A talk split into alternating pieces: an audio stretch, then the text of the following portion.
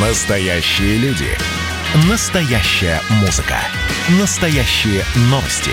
Радио «Комсомольская правда». Радио про настоящее. 97,2 FM. эм. Коридоры власти. И у нас в коридорах власти обитает э, Александр Гамов, наш политический обозреватель, который сейчас в прямом эфире. Александр Петрович, приветствую.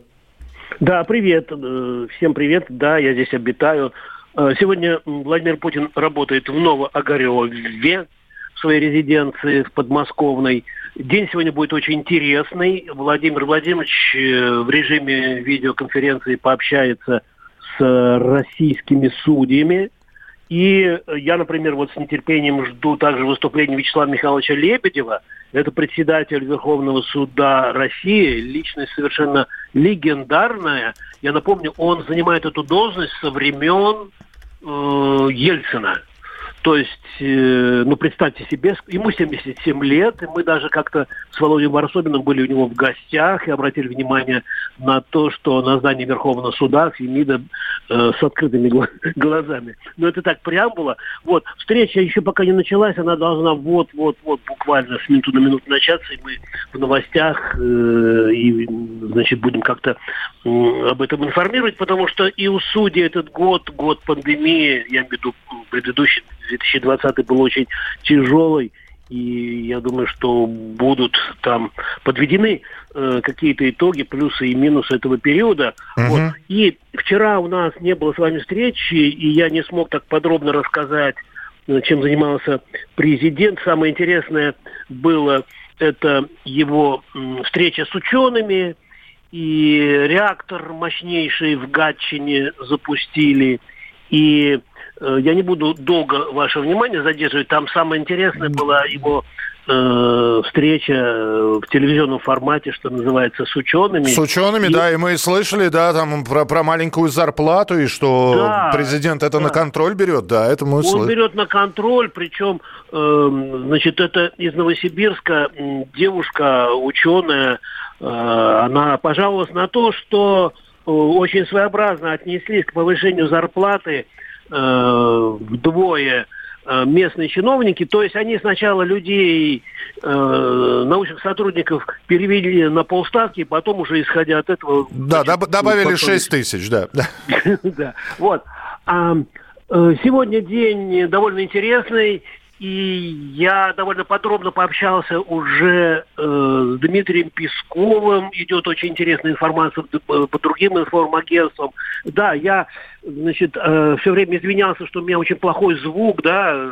Я освоил новую аппаратуру, повышаю свой технический уровень. Я не стал сильно резать мое общение э, с Песковым, потому что там очень интересные вопросы мы с ним сегодня обсуждали, поэтому я предлагаю, ну, наберитесь терпения, полностью послушайте наш, наш разговор. Э, Вы, уважаемые радиослушатели, э, стали, становитесь сейчас свидетелем такого, ну, что ли, полусекретного нашего общения с Дмитрием Песковым, с пресс президента России. Пожалуйста, э, слушаем запись. Александр Гамов, «Комсомольская правда». Да, пожалуйста. Надо ли возвращать памятник Дзержинского на Лубянку? В очередной раз вот сейчас тоже такое письмо за подписью видных деятелей. Я просто коллегам напомню, что он был демонтирован в августе 91 года во время путча ГКЧП, и Сергей Станкевич, который был инициатором, он тогда объяснял тем, что боялся, что его могут свалить и придавить людей. И, и поэтому, в общем, его увезли. Вот такой вопрос патриотический. Э, Вопрос не патриотический, он провокационный. Провокационно-патриотический. Ну, наверное, не нам, да? Вопросы памятников все-таки находятся в прерогативе городских властей. Поэтому я, воспользовавшись этим, я оставлю вопрос без какого-либо ответа.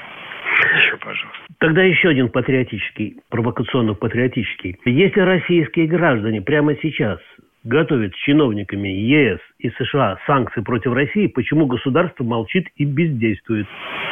Еще раз.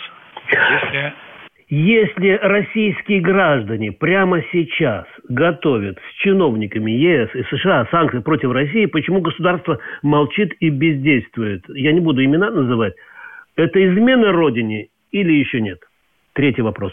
Де-факто вполне очевидно отношение подавляющего большинства наших э, сограждан э, вот к таким, к таким действиям неких, неких россиян. Вы, наверное, имеете в виду обращение э, вот этого ФБК. Они то Байдену писали, то в Брюсселе они теперь пишут. Да, именно это. Да, да, да, да, да. И они пишут и требуют против наших сограждан вести санкции.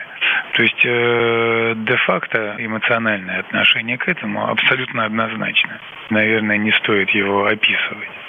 Вот. Э, де юра сейчас это э, не является каким-то противоправным поступком. Это не измена Родине? А де юра нет. Де юра это не является каким-либо э, противоправным поступком. Но мы знаем с вами, что уже в парламенте была озвучена инициатива нашим приравнять подобные действия к преступным деяниям. Очевидно, что востребованность таких инициатив есть, и очевидно, что она будет пользоваться такая инициатива большой поддержкой. Ну что же, вот такой вот разговор состоялся. Да, а... довольно острый такой, да, и э, полностью, ну, мы чуть-чуть его под, подрезали, полностью на сайте kp.ru прямо сейчас, и там уже отклики пошли, и реакция такая интересная. Так что вот такой вот у нас довольно... А качество, да, Миш? А качество, что, небо и земля, что было? Александр Петрович, надо рассказать все-таки про сегодняшние планы, если они есть. Ну, самое интересное, я говорю, мы ждем, ждем, ждем вот с минуты на минуту э, общения президента с судьями и выступления Вячеслава Михайловича Лебедева. Вот.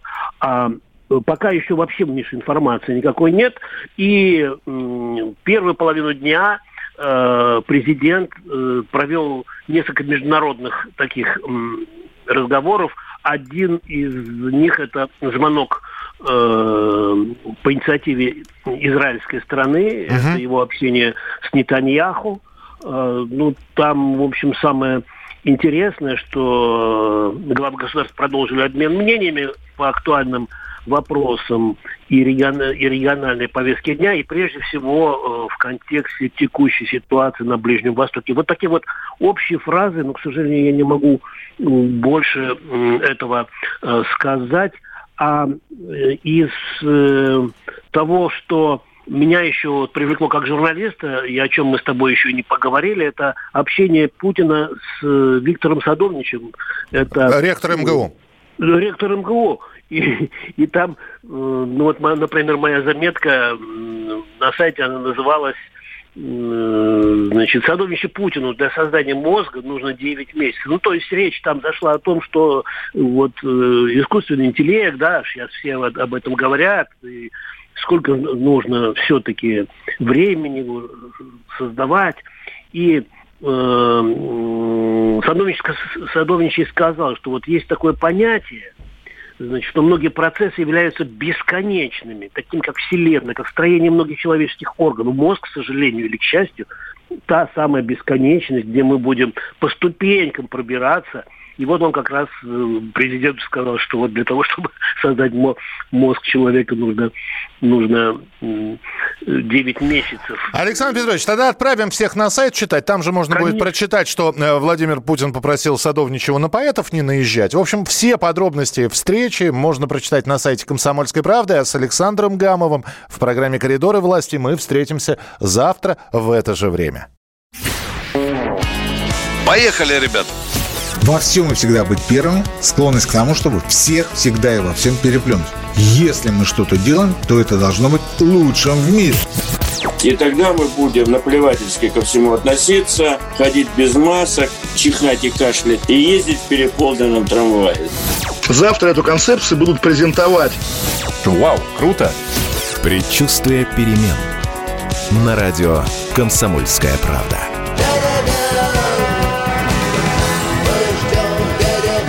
Генерал таким свинцовым взглядом посмотрел на место. Виктор, у вас идиоты есть в России? Я говорю, есть. Так вот они есть и у нас. Переживем.